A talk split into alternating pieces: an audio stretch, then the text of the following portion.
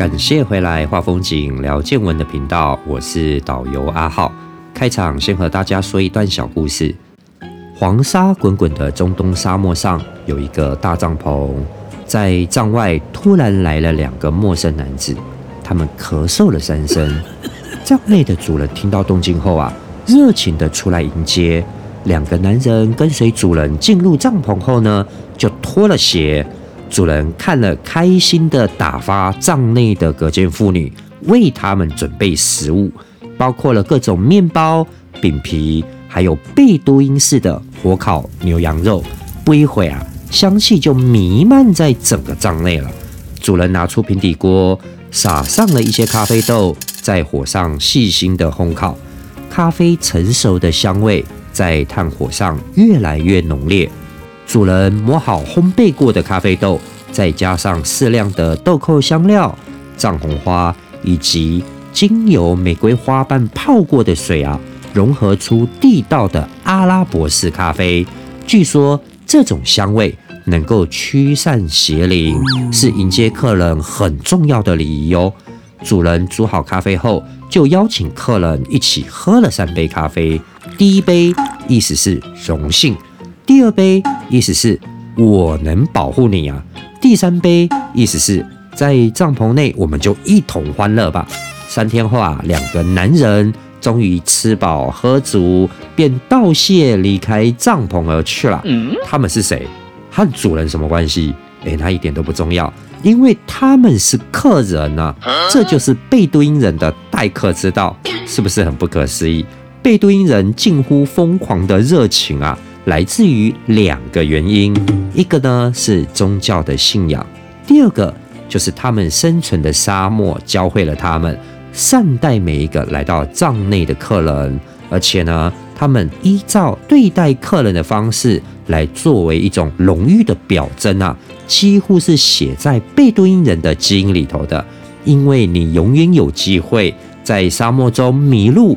或者是急需旁人的救助，而这个事件背后其实还有故事哦。帐篷的主人正是费萨尔军队的一员，他们是贝都因人所组成的游击部队。几天后哦，正要向奥斯曼帝国发动总攻击，阿拉伯革命的火药已经点燃了，而那两名客人正是奥斯曼帝国的军官。从衣着上，你一眼就能判断出来。贝都因人的好客啊，几乎毁掉这一场阿拉伯革命。但贝都因人一点也不在意客人再过两天后就是死敌。主人说啊，两位不速之客就是客人，我们不能伤害客人啊，即便他们是敌人。所以他们被安全护送回去之后，贝都因人这才竖起了旗帜，拿起了弯刀和卡宾枪，正式要起义啊！贝都因人欢迎任何人来帐内做客，但也极有可能在你离帐不久之后就上来劫掠你的钱财。千万别忘了哦，他们不但是游牧民族啊，同时也是沙漠当中彪悍的大盗啊！还记得阿里巴巴和那四十大盗吗？又是不谋而合的矛盾，很有一千零一夜的味道，也难怪这一本故事集会令人着迷呀。毕竟故事的架构就是要建立在冲突之上才会好看嘛。就好比是杜拜，明明原本是一片死寂的沙漠，却要想办法把它变出绿洲；明明土地不够辽阔，就想办法在大海当中变出岛来；明明无法盖出高楼，却要克服万难啊，盖出了世界第一高。人民居安不思危，却又能有强大的创造力。现在要把沙漠变成绿洲，你可敢信？究竟是什么原力啊，能够造就出来这样子的成果，将一切不可能化为可能？似乎搞懂了杜拜的创造力，我们也可以有那么一点方向，知道怎么去突破我们自己的关卡。而这一切的源头。是不是和贝都因人的民族性有关呢？今天趁着阿浩要带上海大妈到贝都因人的营地游玩，我们就一起来看一看这个神秘又彪悍的民族，同时感受贝都因人的魔力吧。阿拉伯半岛的沙漠是世界上最神秘的大沙漠，面积达到两百三十三万平方公里，为世界第二大沙漠。天气炎热的夏季，最高温能达到五十到五十五度 C。我的老天爷啊，再多十度啊，都可以直接在空气当中做苏肥餐了。很难想象那么酷热的地方会有人居住啊，而且还不是短暂居住哦。这里经过不正确统计，大约有一百三十五万的贝都因人。坦白说不正确啊，是因为贝都因人属于部落统治啊，根本就不听从外来政权的管辖，加上中年游牧的范围可以达到一千公里以上啊，所以要统计出正确的人数是极困难的。这或许和贝都因人的过去有关，因为从古罗马时代开始，他们就一直被各种政权和异族围剿屠杀，所以对几乎所有人种都带有敌意。哪怕是同根同源的阿拉伯人哦，他们依然不会轻易放下戒心，否则又有哪个民族愿意这般颠沛流离，只愿意生活在酷热的沙漠之中，而不到城市定居呢？很有意思的点是什么？他们唯独面对华人面孔才会展现亲切的笑容。这倒不是因为华人的钱好骗呐，千万不要误会哦。据说，是其中一个氏族的酋长在沙漠中遭遇沙尘暴，性命垂危的时候，恰巧遇到一支华人所组成的探险队，才得以脱离险境。所以，当消息在部族和部族之间传开之后，纯种贝都因人才会对华人面孔特别友善。这也算是一种特殊的缘分吧。那我们今天到沙漠营地的顺序上呢？是先到沙漠的边缘换成吉普车，驾驶的司机呀都装扮成贝都因人的样子。准确的来说，哈，他们其实是巴基斯坦或印度长得比较像贝都因人所装扮的。因为真正的贝都因人，哈，都还处在封闭的游牧生活当中啊，拒绝和一切外来政权或者民族协作。所以想找纯种贝都因人来经营旅游营区，门都没有啊！事实上，这个贝都因的营地是由来自浙江的年轻小伙子开办的哦，他就混在营区的服务行列中，负责点票卖票。从外表上看呐，你根本看不出来他就是老板呐，因为相当年轻啊。当然，这是不会公开给游客知道的秘密。上海大妈才刚下阿布拉的游览车，就看到一大排的福特和丰田的四乘四吉普车，车前呢都是帅气的白袍子，他们热情的招呼上海大妈上车。那我们就分配到了五台吉普车。开我这一台的司机呀，他的名字叫小哈哦，叫沙赫。然后呢，我们就用地道的阿拉伯语啊来互相问候。阿萨拉瓦雷贡，瓦雷贡阿斯拉姆。坦白说，这句阿拉伯问候语啊，怎么学都觉得很别扭啊。好了，不管。接下来我们坐上安排好的吉普车后呢，就一路冲沙，驰骋在大大小小的沙丘之间啊。过程中啊，这些上海大妈尖叫声不断，常常车子哦是向后呈现一个四十五度的状态啊，突然一下子又变成向前呈现六十度的夹角，惊悚的自由落体感啊，来来去去啊，一直不间断的。那不时在沙中还有滑坡的感觉，就好像是车子随时要失控一般。那我问了哈小哈，怎么样在沙漠中控制好车子啊？他说：“引导哦，不要想完全控制车子的方向，给它方向引导就好，不用担心车子的重心都很低，而且这些车都经过专业的改装啊，所以很适应沙漠的地形，绝对不会翻车的。叫我们不要担心啊，在崎岖难行的沙漠，享受飙沙赛车、穿越沙丘的快感啊，这是现代杜拜土豪贝都因人的玩法。”但脱离了沙漠，他们还能算是贝都因人吗？住在沙漠的人哦，勉强说来，杜拜就像是在沙漠中有海市蜃楼幻化出的城市啊，充满了奇幻。帐篷变成了高楼，营地变成了全球数一数二的大卖场。在古代，由于贝都因人没有知识理解什么是海市蜃楼啊，因此赋予各种神话传说，将自然幻景视为海里的精灵吐气而成的。或者是时空突然出现了裂缝，透过口子瞥见了精灵的家。其实海市蜃楼的形成是在特殊的气象条件之下，光线在大气中啊发生激烈的反常折射而造成的。在夏季波斯湾海洋温度较低，下层空气受水温影响，较上层空气为冷，这种逆温现象。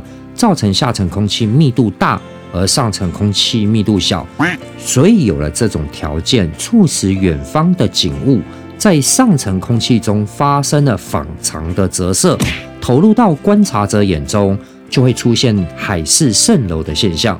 远远望去哦，宛如水中倒影啊！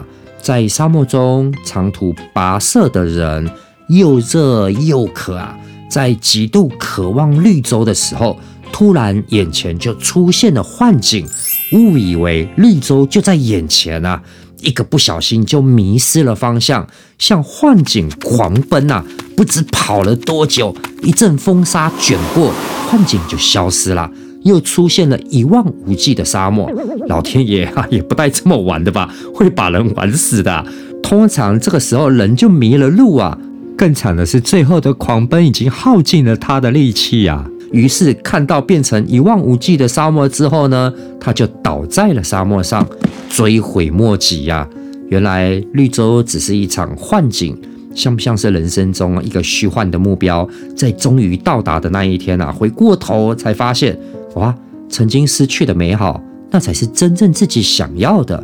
所以贝都因的智者他们知道，不要被幻景所迷惑，要能够以心中的定见。一步一脚印地走在原定的道上，才能够安全抵达目的地。他们信仰的先知穆罕默德也说啊，当末日来临之前啊，阿拉伯人的土地将再次变为草地与河流，末日时刻才会开始。这是七世纪的预言呢。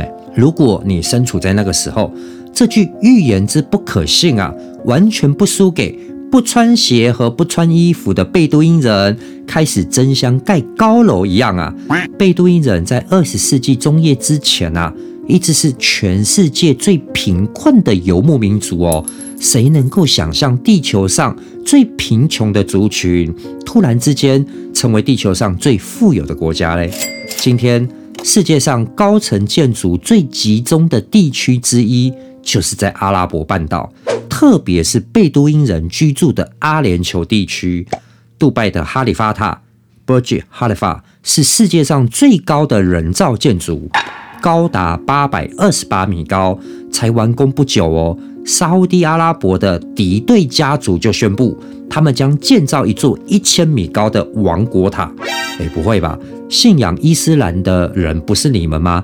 先知不早就预言末日前大家会争相盖高楼了吗？啊，那你们还拼命去完成预言是什么意思啊？不要这样子玩吧，宁可信其有，不可信其无。哎，你们想要末日快点来，也不问问其他地球人是不是也这样子想哦？哦，好吧，楼也盖了，沙漠变绿洲这种做不到了吧？刚刚也说了哈，中东地区拥有世界上面积最大的沙漠。年平均降雨量仅仅只有十到二十厘米啊！换言之，从七世纪以来根本就不怎么下雨啊！一年三百五十五天都是晴朗的好天气，这样子的情况怎么会变绿洲？诶，穆罕默德做出一个离谱的预言，想来是不会有机会成真啊！那众所周知。杜拜是非常缺水的沙漠城市，所以他们砸重金在杰贝阿里港啊大兴土木，建造了先进的海水淡化净水厂。目标呢是增加电力和饮用水的生产，以满足城市水和电的增长需求。每天净水厂需要从波斯湾抽出十亿加仑的海水。约莫四十五亿公升。水厂是透过六台两百兆瓦级的燃气轮机和八台多级散蒸淡化装置所组成。杰贝阿里海水淡化厂每天需要从波斯湾汲取一百亿升海水，而后将其转化为纯净的饮用水。首先啊，海水会通过专用的滤篮清除较大的垃圾呀、海藻和海洋生物。然后再通过逆渗透的设备进行饮用水的净化。这种逆渗透膜可以通过水分子，但盐分子就会被阻挡下来，所以会产出高浓度的海水。过去十年时间啊，这项技术为杰贝阿里海水淡化厂每天生产出一点一三亿升的饮用淡水。这样的数字远远不够啊，所以高浓度的海水。会被更高阶的散蒸技术进行多次的蒸馏和运用，进一步得到纯净的蒸馏水。剩下的就是高浓度的海水废料。那从海水中净化得来的淡水，最终会接受酸碱度、浑浊度测试，直到达成标准。在清除二氧化氯后呢，导入水库之中。每日总产出量达四点九亿英式加仑，成为杜拜城市的供水源头。从效能上来看，进入水厂的海水仅有九趴能够成为饮用水哦，其余海水因为盐分过高，无法再度利用，就会被重新排入波斯湾中。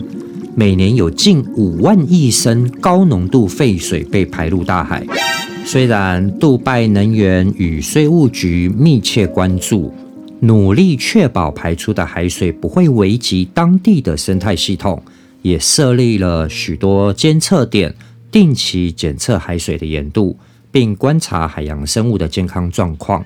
但毕竟长期以往啊，多少会产出一些未知的影响，甚至于有个都市传说，喝杜拜的自来水会使人掉发。最后会变成秃头，所以和我一起去杜拜的同事呢，坚决不喝杜拜的自来水，只喝瓶装水。虽然有海水淡化厂在供应民生用水，但想要把沙漠变成绿洲，这谈何容易啊！但是今天的沙漠王国正悄悄地成为全球小麦的主要生产国之一，不但三分之一的小麦可以供出口哦，才短短几年内啊！小麦的总产量从一九七零年代末每年约十五万吨，猛增到现在哦，年产量有四百万吨，相当不可思议啊！这是怎么做到的？这要归功于埋藏在中东沙漠深处的古代水资源。你没听错哦，在中东的沙漠深处哦，发现了古代水源啊！同位素测年法表明哦，地下水的年龄啊。竟然在两万五千到四万年前呢！天哪，这水不会过期吗？摆那么几万年的地下水，我们家隔两天的水喝都不敢喝了。那阿拉伯沙漠的地下水，由于降雨量很低，它实际上是无法得到雨水的补充的。那这些潜藏在地底下的远古水源，现在正在被人开发出来。阿拉伯各国政府已经采用了。现代技术开发水资源和灌溉农业用土地的这些水，就是远古的水源。学术观点来说，这些地下水是从寒武纪至奥陶纪累积下来的，相当于四五亿年前的砂岩，构成了阿拉伯半岛最广泛的含水层。它位于整个约旦和沙地阿拉伯大部分纳夫德和希尔汗盆地的深处。那由厚度超过六十万米、复杂层状的石英砂岩、页岩和粉砂岩所组成。诶，像这种鬼地方，你也能够把它探索出来，还能够加以利用来灌溉。这种技术怎么可能在一千四百多年前的先知穆罕默德能够预测得到？很不可思议吧？而且别忘了哦，仿古问今，预言当中说的是阿拉伯人的土地。再次变成草地和河流，再次什么意思？就是在暗示啊，远古的历史中某个阶段，沙漠是不存在的。这令人细思极恐。哎，穆罕默德生活的那个年代所拥有的记忆和历史，中东从来就是沙漠，明摆着的事实。诶，他怎么会说过去不是沙漠呢？那现代的地质学家也给出了正确的答案，先知说的一点也没错。阿拉伯半岛在古代确实曾经充满了草地，还有河流。现在的考古学已经发现了许多的化石，都证实了这一点。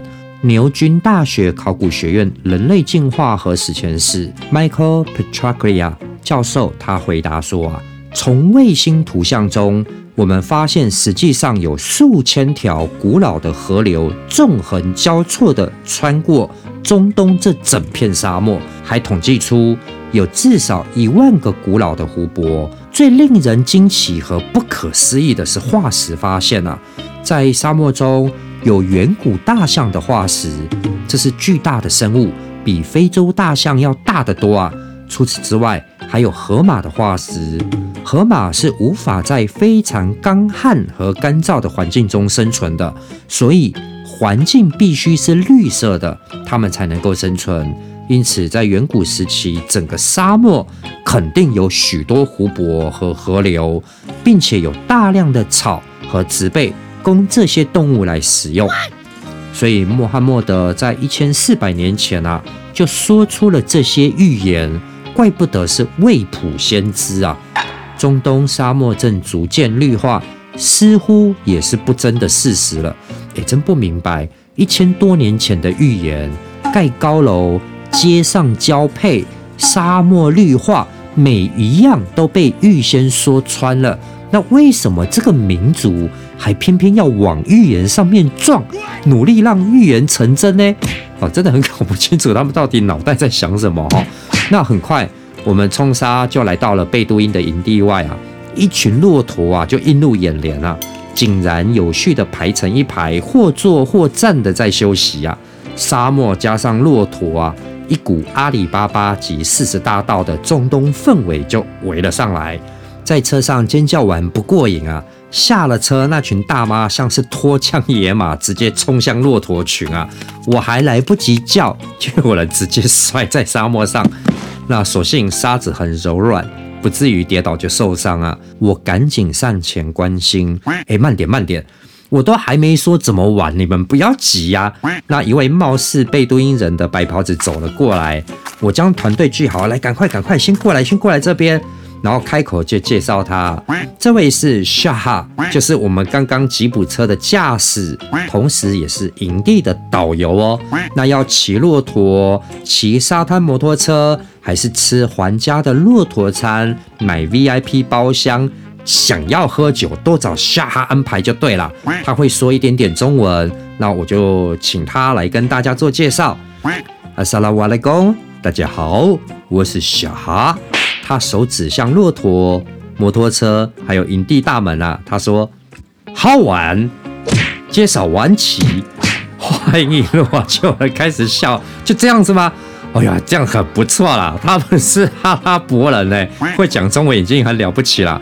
我帮沙赫补充啊，营区内分成户外萤火晚会的座位区和 VIP 室内酋长区。晚餐是贝都因特色的自助餐，在六点半之后即可自行前往取用，爱吃多少自己拿，前提是不要浪费啊！各种肉类无限量供应，唯独没有猪肉哦。爱喝酒的朋友注意了，营区内是有供应酒精饮料的，各种酒都可以去酒吧购买来喝啊。酒水是要钱的哦，唯独购买 VIP 室内酋长区的朋友可以拿票根换一瓶啤酒。最后我千叮咛万交代，别轻易离开营区的视线范围啊，毕竟沙漠是有危险的，这不要开玩笑啊，毒蛇蝎子是一样不缺啊。所以说，大家在玩的时候一定要注意安全。说完，我们约好集合时间，我就放这些上海的朋友们啊，哦，让他们自己去玩啊。他们就兴奋的去骑冲沙摩托车啊，有的跑去骑骆驼，那有的相约跑到后面去喝酒的，也有打牌的，都各自去玩了。我也一个人漫步在沙漠里呀，去到一个沙丘上，眺望这整片中东沙漠的风光。古人有说过哈，登泰山而小天下，站在广袤的沙漠上也会有这种感觉，四边都是一望无际的沙漠，觉得自身渺小的可怕。如果不往营地的方向看去啊，真的背脊会发凉诶，就好像感觉在沙漠当中迷失了方向，下一步该往哪里走，会走到什么地方一无所知。甚至于有多少危险在前方等着，也是无法估量的。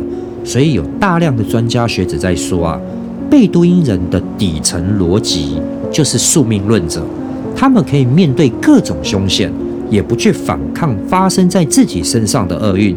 他们相信许多事都已经被上天命定了，或许也是这个原因，他们才不怕预言中的高楼竞赛，该来的总会来啊。所以在有了钱之后的贝都因人，拼命的在盖高楼，盖到后面连沙子都不够用了，不得不进口沙子来建设高楼。嗯，是的哦，进口沙子哦，很难想象吧？眼前这些沙，满坑满谷的沙，取之不尽、用之不竭的沙，既然。对建筑物一点帮助也没有，因为这些沙都是经过数千上万年的风化而来的，质地非常细腻光滑，根本没有办法凝结出稳定的水泥。没有强度的水泥在建筑物当中就是废料，一点用也没有啊！二零一九年二月份有一则网络新闻，一名墨西哥环保人士被枪杀。那八月份又有另外一则。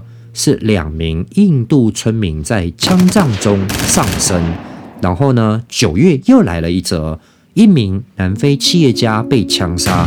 这三件谋杀案，不同时间、不同地点，死亡原因都是为了争夺沙子的利益造成的。随着全球建设的需求啊，能够用来盖楼的沙子越来越稀有。沙子乍看起来似乎很不重要的东西啊。尤其当你站在沙漠当中啊，更是会有这种错觉啊。沙子在日常生活中不是到处可见吗？原来啊，沙子是建设现代城市的主要原料，而我们用沙子做成的混凝土来建造购物中心，以及用来修建道路的公共设施，甚至是每上窗户啊，每个挡风玻璃和智能手机荧幕，这些玻璃也都是用沙子烧融后制成的。高科技产业中的晶片以及所有的电子设备，也都需要使用沙子来作为原料，而其中消耗最为恐怖的就是每年我们都要使用五百亿吨的沙子来作为建筑当中的骨料，这是工业术语的意思。简单说啊，就是沙子和塑石混合的统称。然而，不是所有沙子都可以用来做骨料，诶，只有特定的沙子。才能够符合建筑的规范。那这些沙子都有特点的，是在河床、河岸、河滩、湖泊或海岸上开采出来的。比较粗糙的沙子才能够符合这样子的条件。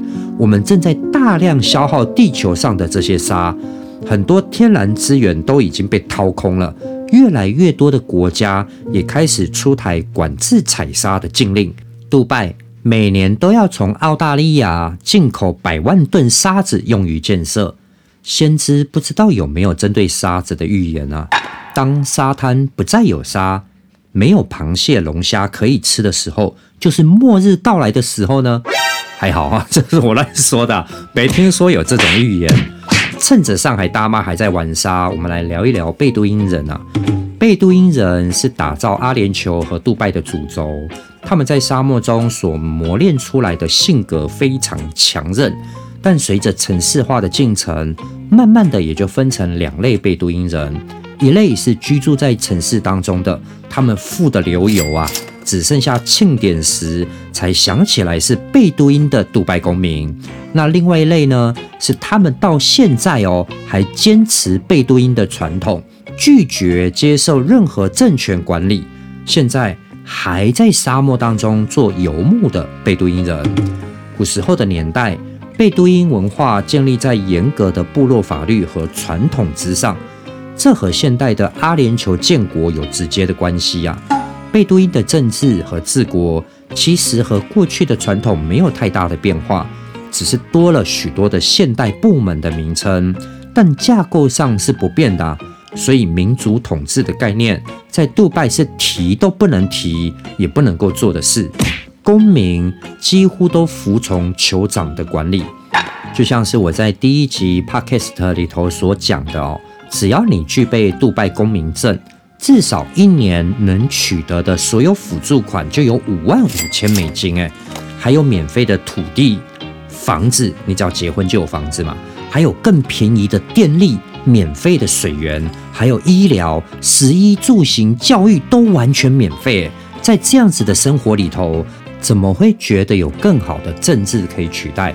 谁又会想推翻现在的酋长呢？在贝多因的世界。服从酋长家族的管理，那是天经地义的事啊。所以在杜拜，就是由拉希德家族为首，最高的管理者；在阿布达比首都呢，就是由纳哈扬家族来做管理。这和过去游牧时期的部落分割是一模一样的。但是世俗的专家学者就偏要来评估一番了。管你公民福利再好，那都没有用啊。没有自由平等就是不对。于是，专业的权威机构把评估过的结果公布在世人眼前。哇，这个很好玩哎！杜拜名列全世界最不民主的地方，阿联酋被排在一百六十七个国家当中的第一百五十名，那几乎是尾班车啦。民主状况不如刚果和新巴威。简单述说一下刚果好了哈，世界排名十一的人口土地大国。内战不断，一下民主共和，一下武装政变。一九九八年第二次刚果战争啊，死伤达到五百四十万人呢，这样子杜拜就灭国了。杜拜的人口数也才三百多万呢，誉为二次大战以来最激烈的战争呢。直到今天啊，刚果的政治体还是乱七八糟的。维基百科上面的条例是写着政府哈是单一制半总统制共和国，光听名字就是乱七八糟的一个国家。杜拜比刚果还要不民主，哎，很扯吧？那别急，还有更扯的哦。新巴威人口数不足两千万人啊，两千年以牵强的理由进行土地改革，强制没收大部分白人拥有的土地啊。二零零二年不还外债哦，大量印制新钞填补财政，通膨高达两万六千趴哎，全国失业率百分之八十哎，零八年通膨更达到二十万趴，这是什么数字啊？同年七月二十一号哈，发行不可思议的一千亿元新巴威钞票，后来。甚至推出了一百兆元币值的纸钞，我听起来很夸张，对不对？一百兆元一张，哎，但实际它的价值哈，约莫坐一趟公车的票钱而已啊，折合台币二十元，人民币五块钱，好吗？你在印吗？金融是给你这样子搞的吗？搞加加九吗？政治方面简单说啊，两千年后的政权是共产、政变、军变的三重变态国家，哎，你可敢信啊？阿联酋和杜拜的民主啊，排在这两个奇葩宝贝的后面呢。我天啊，民主的目的究竟是什么？有没有一种你是要爱情还是要面包的那种感受？哈，那贝都因人才懒得理你这些专家的分析啊。他们不接受外来的评估，他们是沙漠里的雄鹰啊，贝都因啊。所以严格算起来，在杜拜是同时存在宗教法、公民法和少数。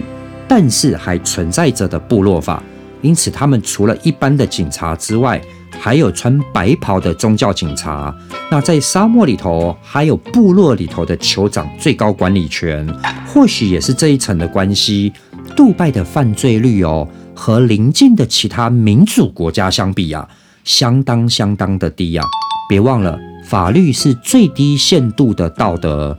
这句话来自法学家耶林内克。呃，George Jelinek，这中间的法律和道德的千丝万缕，哈，阿浩我就不掺和了。简单一个比方就好，如果你手上一克拉的钻石不小心掉在穆斯林的校园内、礼拜堂，或者是他们的活动区，大概率是绝不用担心遗失的，还找得回来。但如果是不小心掉在杜拜梦，好这种来自世界各地游客聚集的地方，那找回来的几率哈，基本上等于快零了啦。那这里头的原因和梗概哈，就由听众朋友自行去下判断。在过去啊，部落法禁止砍伐绿树，最高可以处到三只两岁的骆驼。或同等价值的罚款，三只两岁的骆驼，那可不是开玩笑啊，不是轻易可以付得出来的罚款啊，那几乎是要了大半贝都因人的命啊！如果没有家族的资源，哪里来的三只小骆驼啊？贝都因人说过，杀死一棵树就等同杀死一个灵魂，那般可恶啊！所以过去的棕榈树通常标志着不同部落的边界，还有泉水。他们的祖父辈呢，用种树来标定家族的土地范围。棕榈树偶尔也扮演了橱柜的功能，因为在沙漠里头啊，他们会将要出售的作物挂在树上面，或者是储存各种草药。他们用羊皮袋子来盛装这些草药，其中有一种常用的草药名 Madagash，他们相信草药是健康和治疗用途的。也是日常饮食的一部分。那在伊斯兰的教义中，上帝赐予人类棕榈树作为食物，所以野枣它是贝都因人的主食之一。当然，在日常生活当中，还有像是米饭呐、土豆和鸡肉，还有骆驼奶、烤面包，还有山羊的脂肪，也都是贝都因的日常主食。煤炭是贝都因人烹调食物的关键。食材常常是直接在煤炭上焙烤的，那而米饭和土豆也是在煤火上面煮熟。如果你来贝都因的营地啊，千万别错过他们的手工面包，嗯，因为他们的面饼啊是不发酵的，运用特别的比例和手法，从烤箱烤出来的面包入口即化。据说尝起来有天堂般的感觉。那尤其不容错过的是一种叫 liba 的一种面包啊，它可是贝都因的面包之王啊，由深色的小麦、水还有盐制成的，将糊状物滚平并埋在沙子当中，上面放着燃烧的煤炭。贝都因人熟练的在沙中翻腾包裹住面包的沙，神奇的是烤好后哦。一粒沙子都不会粘在面包上面，松软酥脆，很浓郁的麦香。那还有另外一种面包叫做 flash，它是用深色小麦做的，薄薄的铺在一块凹面的金属上，直接在火中烘烤，成品呢是一个又大又薄的饼状面包，味道更胜利巴利巴面包。哎呀，反正这些面包真的是香得很，很好吃。那最最神秘的暗黑料理还没介绍到。有钱的远古贝都因人有一种熟成羊排，轻易不给外族人品尝啊。它是将处理过的新鲜羊肉，在适当的天气深埋入沙中，用阳光慢慢加热食物，需要耗费几天的功夫，直到熟成到一定程度了。才能够把山羊肉从沙中取出啊！我想哈，就算有香料压制腐败的味道，也一定刺鼻的可怕吧？他们会用锡箔纸包住羊肉来敲打，最后放在煤上煮熟。据说那是最接近天堂的味道。我光想到制作这道料理啊，山羊肉在酷热的沙中分解及腐败的过程，可能散发出来那种味道，我想我是绝对不敢吃的啦。那最后呢？吃完这些料理，就是来一杯正宗的贝都因传统凉茶。他们会在茶中添加一种叫做哈巴克，一种类似薄荷的药草，捣碎了和茶一起放在煤上煮滚。听说味道独特而美味。那当然，这些正宗的贝都因料理哈，在这个游客游玩的贝都因营地里头呢，一样都没有啊，只有仿制的贝都因料理。不是有句话这样说吗？无知是一种快乐啊。总之，无限量供应。上海大妈连吃了好几大盘。我问他们好吃吗？他们都回答说好吃，好吃，好正宗啊。我也搞不懂他们是怎么说话的哈，又没吃过正宗的，你怎么知道是正宗呢？我也没吃过正宗的料理呀。那好了，我们坐在营地的户外区，有一大张鲜艳的地毯哈，把好几排的座位区给标示出来。我们蹲坐在加厚的坐垫上，那就着贝都因风格的矮长桌，一排大约十个人，两边面对面的坐着。那桌上呢，就堆满了各式各样的食材，都是大妈们从自助餐区挑过来的哈，像极了四十大盗正在沙漠当中大快朵颐啊！那因为桌上的蜡烛光照不足啊，坦白说送进嘴的食物是什么也看不太真切啊，反正只管吃就好了。那在营地中间有一个大舞台，音乐响起之后呢，不 要放错了，改一下，改一下。首先登场的就是贝都因的少女，大跳香艳的肚皮舞，鲜明的节奏，火辣的舞蹈，游客们就纷纷鼓掌叫好啊！坦白讲，这又是一种因应游客改良的表演啊。其实只要游客玩得开心哈，也无伤大雅了。但真正过去的贝都因女子啊，只要成年，无论结婚与否，几乎是绝不可能暴露在大庭广众之下的。那更何况是穿三点式的比基尼跳舞？他们过去女性的主要服饰颜色就是黑色，服装上常有精美的手工刺绣，装点红色、粉色、橙色、黄色或绿松石色的线条，采用十字绣的方式绣上精美的图案。已婚妇女会在额头上缠上一块称为阿什巴的黑布。女人的着装是她社会地位的表征，她的发型、她的年龄或婚姻状况都能从服装上看出一二。例如，未婚的贝都因女孩额头上会留着一撮头发，但在老妇人身上呢，却被辫子所取代。加布利亚部落的已婚妇女披黑色的披肩，未婚呢是披白色的。那古时候贝都因人的婚姻是没有选择和自由的，一般都是由家族长辈安排对象，大概率是从表亲血缘当中配对的。因为婚姻关系在贝都因的社会里有着壮大家族的使命，他们深信血亲的重要。虽然从历史当中哈，我们都看得到这种血亲方式啊，并没有比较靠谱啊。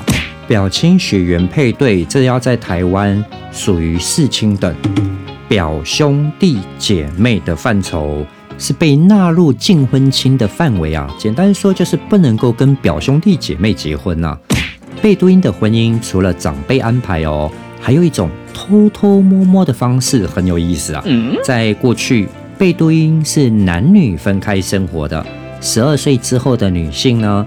外出就必须要戴头巾跟面纱，唯一能偷偷露给心仪男子啊看到脸的地方，就是在水井旁边啊。适龄的年轻少女会在水井旁等候心仪的男生到来，他们通常带着骆驼或马去的，不会带便宜的驴子，否则会被女生瞧不起啊。那男生对女生如果有兴趣，就会问女孩子啊。可否给一些水喝？那女子几方打量啊，若有意思，则会假装意外的把面纱掉下来，悄悄露给男生看。那男生看了容颜，喜欢的话就会回家跟母亲说，然后母亲再带着牲畜啊去找女生，看她做菜及待人接物的表现，再回去跟父亲商量。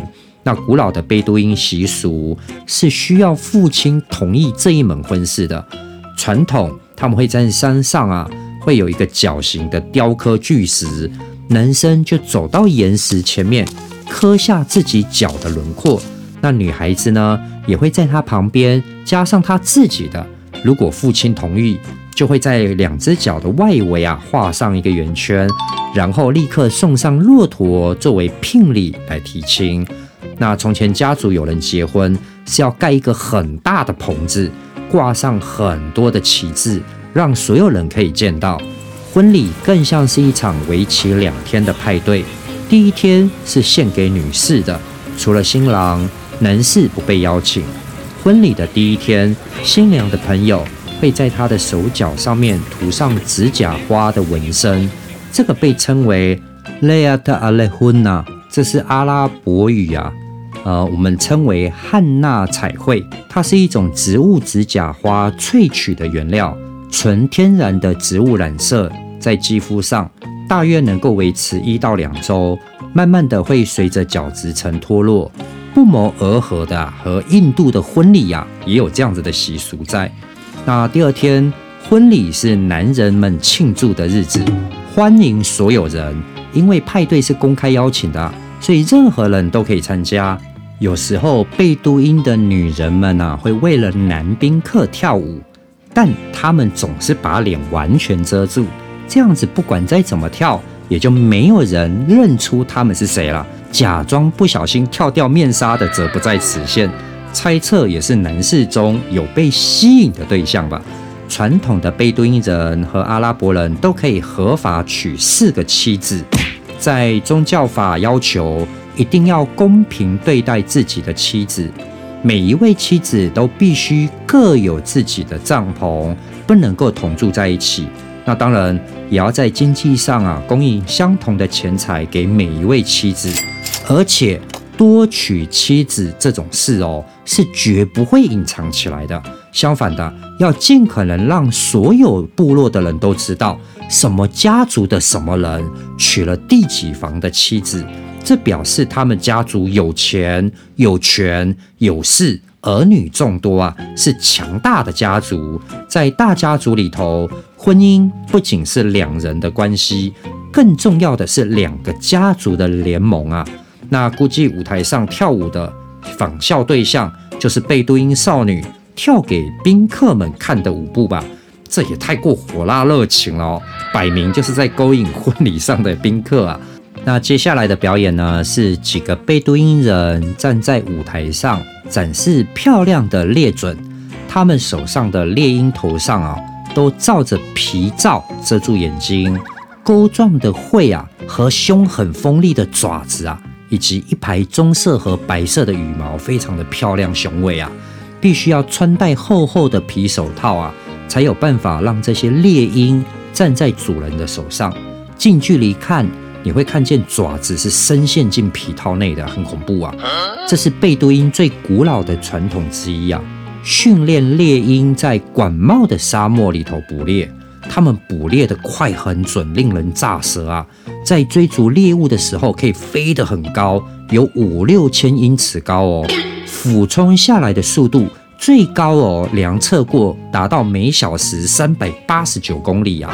那被相中的猎物在沙漠当中几乎没有逃脱的可能。在阿拉伯沙漠中有数种猎鹰，雕还有秃鹫，它们终年生活在沙漠里头。那有准可见于阿希尔，猎准和南非准，一种带有金冠的褐准。可见于内治和沙地阿拉伯东部，而查准则无所不在。所谓的准就是猎鹰了。那猎准呢，是一种攻击型的淡褐色鹰，通常被都鹰猎者从小就捕捉来训练的，就是这种茶猎鹰啊。那随着杜拜城市化的进程，猎鹰已经在土豪手上啊玩出别种花样啊。他们每年啊为猎鹰进行比赛。在杜拜王子的推动下，推出了酋长猎鹰杯啊！每年估计有一千七百只猎鹰，角逐一千五百万迪拉姆，约莫四百万美金的光环，还有很多汽车及其他品牌奢侈品作为奖品。那现代这些猎鹰哦，不但代表了贝都因的文化遗产，同时也纪念过去。和贝都因人一起生活在沙漠当中的时光，在阿联酋不但有独一无二的猎鹰医院，还有教育中心，也为身份特殊的冠军猎鹰核发护照，享有比人还要好的生活！如果想近距离报名参加猎鹰的体验活动啊，有的要价高达一万五千台币啊！其实过去的贝都因人也是自然保护主义。他们有一个联盟系统，用来保护野生动植物。他们会轮流关闭某个山谷三到六个月，禁止放牧，等待大地恢复生息。所以他们是相当尊重大自然的可持续性。看完了猎鹰，接下来是贝都因的传统音乐舞蹈表演，他们称之为 Napati Portrait 的音乐。或许这些乐章啊，对于我们听惯流行歌的人来说，有点音不成调、乐不成理的感觉。实际上，那是贝都因人古老的智慧。在过去，他们用诗歌来传递知识和保留口语当中的智慧，那是丰富多彩、充满活力的音乐诗歌。通过啊，为故事添加节奏和韵律。所以他们不太可能随着时间的推移而产生扭曲或者变化，因为在音乐当中的文字是不可能乱添加其他词语的，所以可以保留下来古老最原汁原味的知识。而这似乎也是贝都因人的魔法，除了透过猎鹰的眼睛看穿整片沙漠，他们很会追踪。可以很轻易地追踪到任何人，甚至是骆驼的踪迹。他们甚至可以辨别出谁在某条路线上行走，以及他是否拿着什么样的东西或武器。这些技能帮助他们在沙漠当中存活。贝都因人认为自己是真正的阿拉伯人和荣耀的继承人。阿拉伯文化也同样这样子认为。贝都因人是理想的阿拉伯人，因为他们的社会和生活方式纯洁。贝都因人热爱自由，不受束缚。或许杜拜也好，阿联酋也罢，贝都因人只是在用他们乐天知命的角色，在伊斯兰信仰中亦步亦趋地过好每一天。如果很有钱，他们庆祝感谢阿拉；如果没有钱，他们依然庆祝感谢阿拉。高楼也好，绿洲也好，一切都归于他们的信仰阿拉。贝都因人这个词啊，已经在现代生活中渐渐演变成一种身份认同，慢慢的遗忘在充满高楼大厦、豪宅名车的帐篷中。在浓浓的贝都因传统音乐里头，我们为今天的营地之旅画下了休止符。那么好。今天的故事就分享到这边。如果你觉得阿浩说的故事有意思啊，记得订个月，表达你对我的支持，也才不会在下一次更新的时候迷了路哦。我是导游阿浩，那我们就下回见啦。